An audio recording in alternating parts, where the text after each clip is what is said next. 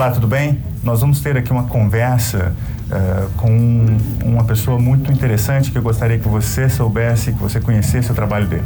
Para isso, eu vou falar em inglês e você.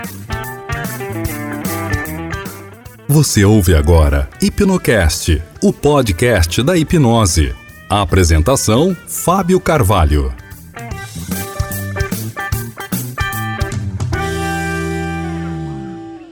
Hello, everyone.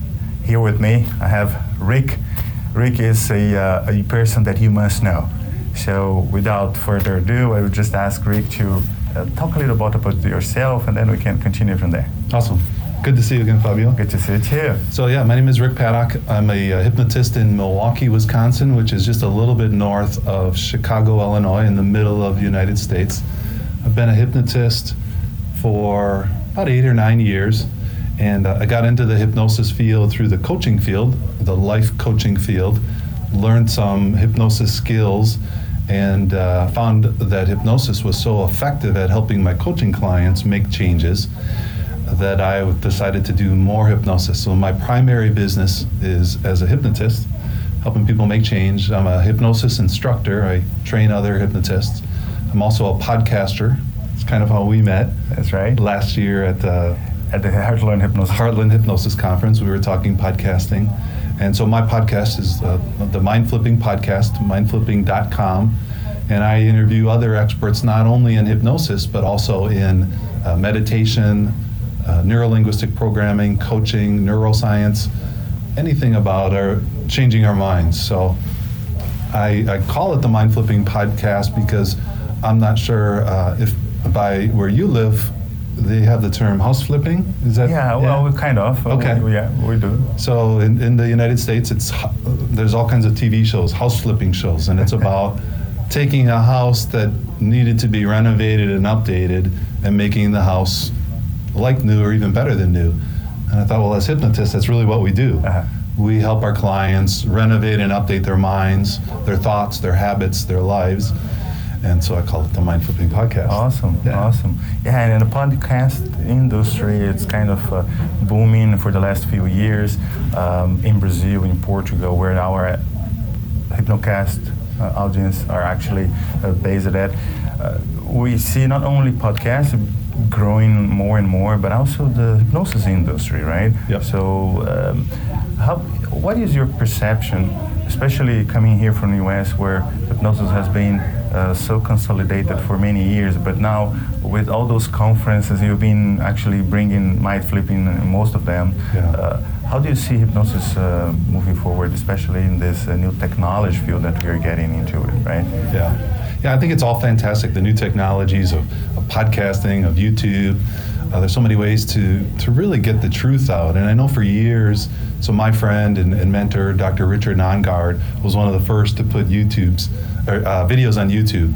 And I think he got a little bit of uh, negative feedback from the industry because it was like he was sharing hypnosis secrets. You can't show everything, right? Right, right. But we do now. I mean, there's there there's everybody can see behind the curtain, if you will, mm-hmm. um, and the more everybody knows, the better.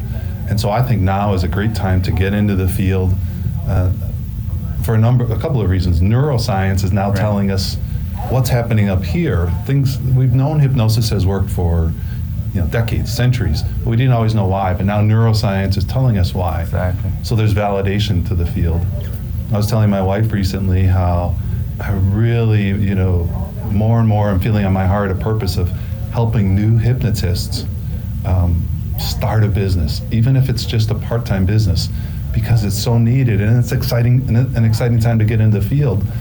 Uh, here in the United States, 20 or 30 years ago, uh, if you said you were a massage therapist, it was a little bit like, it was almost a little bit of a sexual connotation. Got it. And but now there's massage therapists everywhere. They realize it's it's it's a good thing. It's not a, a shady thing.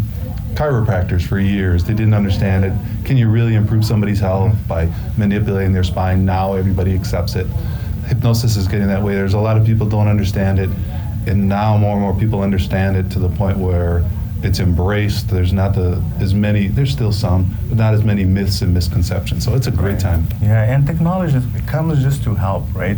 It's to it's not only to uh, facilitate, but to boost whatever you want to boost. Like in in our field, hypnosis. Uh, whenever we look at it, there are so many options out there, right? I was just talking uh, last week in the Heartland. One of my my my talks was about uh, automation especially about automation. Because here's the thing, every hypnotherapist, they're also a business owner.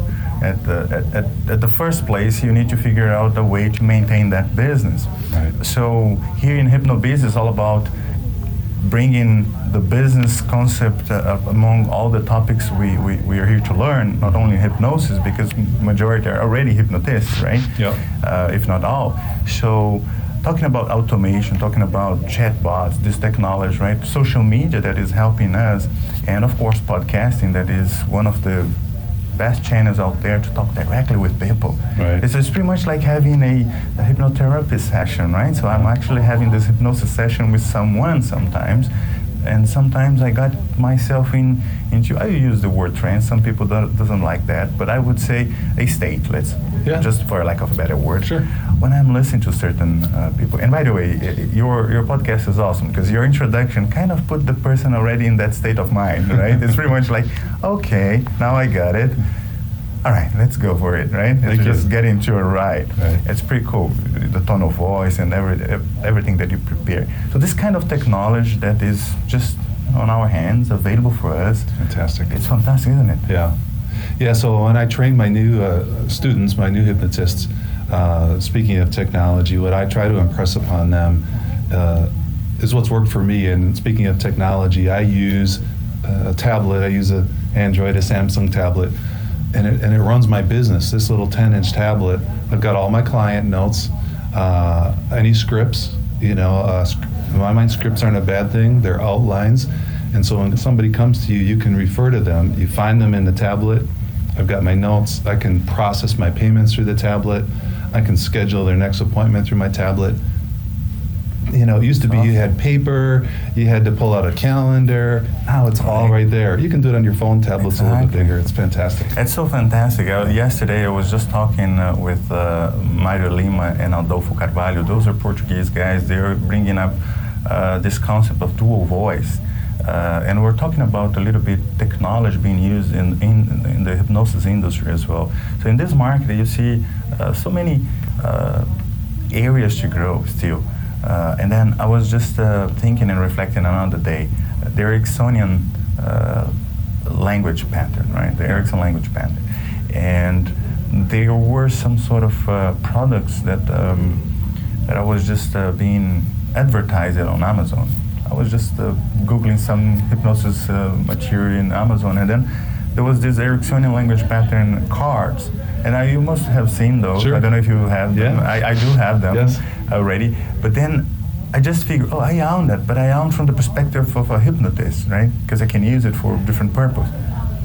What if I can kind of create audio versions of this, Absolutely, right? Yeah. I was just thinking out yeah. loud, and there are so many things you can explore, right? The repurpose things that we already have, yeah. and um, but tell me one thing. Uh, in the mind flipping, you uh, you said even you have interviews with uh, people from the industry, yes. and um, I assume um, from all from all around the world. Yes. Right? So how is it for you to tap into those uh, those folks and, and, and you know get them into uh, your your podcast? Yeah. So again, that's where technology is so great. So when I thought of starting my podcast, so it's been over just over a year that I've had it. I'm uh, tomorrow I'll have episode 80. Um, came to came to my mind, and within about a month I launched it. And so I called some friends. Uh, Victoria Gallagher uh, has Power of Your Mind, I believe is her podcast. Uh, Jason Linett, uh, Work Smart Hypnosis podcast.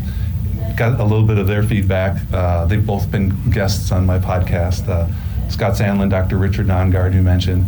But then recently I've had guests from overseas. So uh, Bob Burns, the creator of the Swan. Right. Bob's here at the HypnoBiz New York conference. Freddie Jacquin, uh, Stephen Blake. So people, and the, and Zoom is the is what I use. Okay. So Zoom is a technology where now I can interview people from around the world, and uh, especially for a podcaster, you'll understand this, especially when our guests invest just a little bit in a good mic. Right. It's a it's a great. There's great sound quality, and uh, just spend just a little bit and get a good camera, and you've got Right. great video quality. That's right. That's right. Yeah, and I'm always trying to come up with something that is top notch for the audience, right? On, on the podcast, on the Hypnocast, um, sometimes um, the feedback I get from the audience is that, you know, if you get the good audio, um, I will carry listening wherever I go. Um, sometimes the topic is so good but it, I can't really, you know, stop and listen, or I can listen on the on the go. So then, what I have to do, I'll, I'll park for a moment, and I have time. I go back and I try to pay attention. It, this is hard because you know you're consuming people's time, right? Right. So yes, it's always good to have this good. We want it to be top That's notch. right. Yeah. That's right. Well, obviously, there are always things out of our control. That's right. So do our best. Yeah, we do our best. All right. So good. Being here in uh, HypnoBiz, um, is this your first year or, or the second year? Yeah, I just missed out last year. So uh, my first year in HypnoBiz New York, it's been fantastic. Um, there's so many great conferences. Again, we met at Heartland and uh, Heartland Hypnosis Conference in St. Louis, Missouri.